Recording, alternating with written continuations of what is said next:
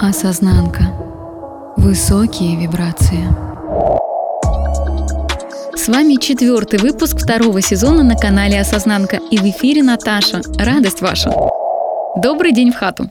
Сегодня поговорим про религию и духовность. Хочется обсудить тему довольно популярную, правда, в узких кругах – духовное развитие. Все религии мира так или иначе рассматривают отношения человека с Создателем, что будет после смерти и каковы законы моральные. Я как-то от нечего делать слушала лекции по истории религий. Так можете себе представить, что религия была еще у австралопитеков и неандертальцев. И у них были какие-то представления об устройстве мира и о том, что случается с человеком после смерти. Поэтому сегодня три вопроса для обсуждения.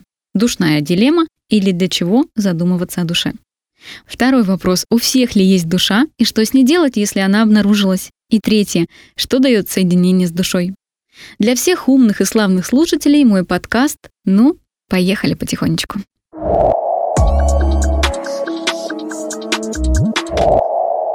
Первое. Для чего задумываться о душе? Представьте себе древнее племя, у которого были, а иногда еще и не были, по официальным данным, орудия труда очень и очень примитивные. Ну, типа палки-копалки. И вот представляете себе, сколько труда, сколько сил стоило этому человеку с палкой-копалкой произвести захоронение. То есть все племя должно было собраться и копать эту могилу, дальше уложить определенным образом и снабдить определенными предметами убиенное тело или умершленное, закопать его по определенным законам. Так, например, одно из древнейших племен копало могильные курганы, четко ориентируясь на лунные стоянки. Лунные стоянки — это что-то типа лунного зодиака. Как уж они их высчитывали в те времена, когда пирамид-то еще не было, и буквально позавчера померли все динозавры, остается неимоверной загадкой, но они это делали. Дальше тело укладывали в позу зародыша, снабжали ценными предметами для умершего и хранили. То есть они добровольно отдавали нечто ценное добытое непосильным трудом, и только вдумайтесь, просто закапывали это в землю. Зачем? Для чего такие сложности и такие ритуальности? Да и откуда они вообще взялись? Ответ прост. Они верили в душу. Доподлинно известно, что упоминания о душе в телах человека встречаются в самых древних текстах. Тоже странно. Для чего это было записывать? Ну, то есть вы выскабливаете на какой-то глиняной табличке или на куске скалы текст, тратите на это такое огромное количество времени и сил для того, чтобы там записать про что? Про душу? Какой такой важностью обладала эта информация? Не рецепт пирога, не дата жизни фараонов, а про душу. Вот оно зачем?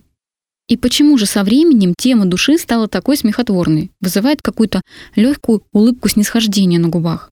А вместе с тем представим себе ситуацию, что вроде не верит современный человек в душу, в реинкарнацию, в рай, в ад, в колесо сансары, в Эдемский сад, не верит в Бога и в сатану не верит. Но предложи ты ему подписать, скажем, документ о продаже его бессмертной души. Откажется? Как думаете? Задумываться о душе и о том, что у человека есть нечто помимо его физического тела, население земного шара стало с тех самых пор, с каких оно только вообще на этой земле появилось. И для человека эта тема Бога и души всегда остается чем-то безумно личным, сокровенным, неприкосновенным, столь интимным и таким тонким, что еле уловимо. Но это всегда интересует.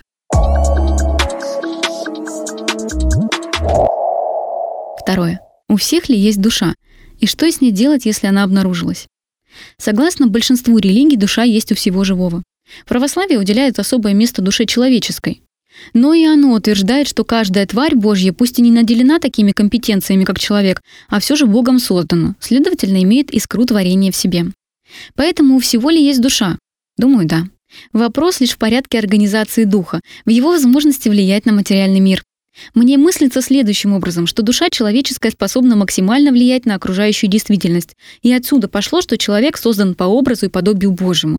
Ну типа Бог может создавать все вокруг, и человек может влиять на все вокруг. Причем как лишать жизни, так и давать жизнь. Удивительно, да?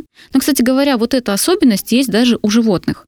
А человек может созиданием заниматься, развивать вокруг себя благоустройство, создавать вокруг себя красоту и тому подобные вещи. И тоже это люди делают с древности. Вспомните только эту лепнину в древних храмах. И представьте себе, сколько труда стоило расписать какую-нибудь внутреннюю поверхность пирамиды. А люди это делали. Зачем?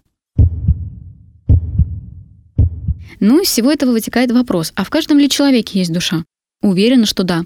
Однако не у всех она не спит и соединена с сознанием, но присутствует в каждом из нас, и это наверняка. Что делать, когда вы обнаружили в себе душу? Вопрос, конечно, странный, максимально странный. Но вдруг он родился в вашей голове, как и в моей беспокойной.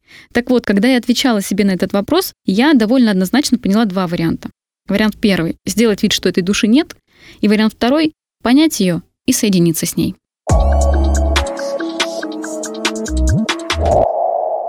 Третье. Что дает соединение с душой? Бытует мнение, что дух живет вечно. Душа существует постоянно, и она знает нашу жизнь наперед.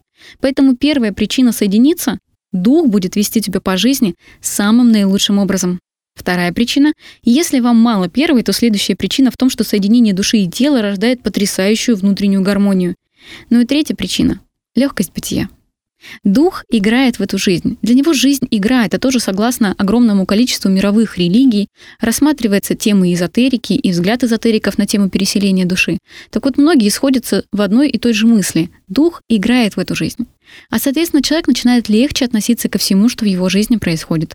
Он начинает совершенно по-другому смотреть на происходящее, а следовательно и живет легко и просто. Вот такая интересная на сегодня была с вами тема. Обязательно пишите мне свои мысли, делитесь тем, что пришло к вам во время прослушивания этого подкаста. С вами была ваша Наташа. Осознанка. Высокие вибрации.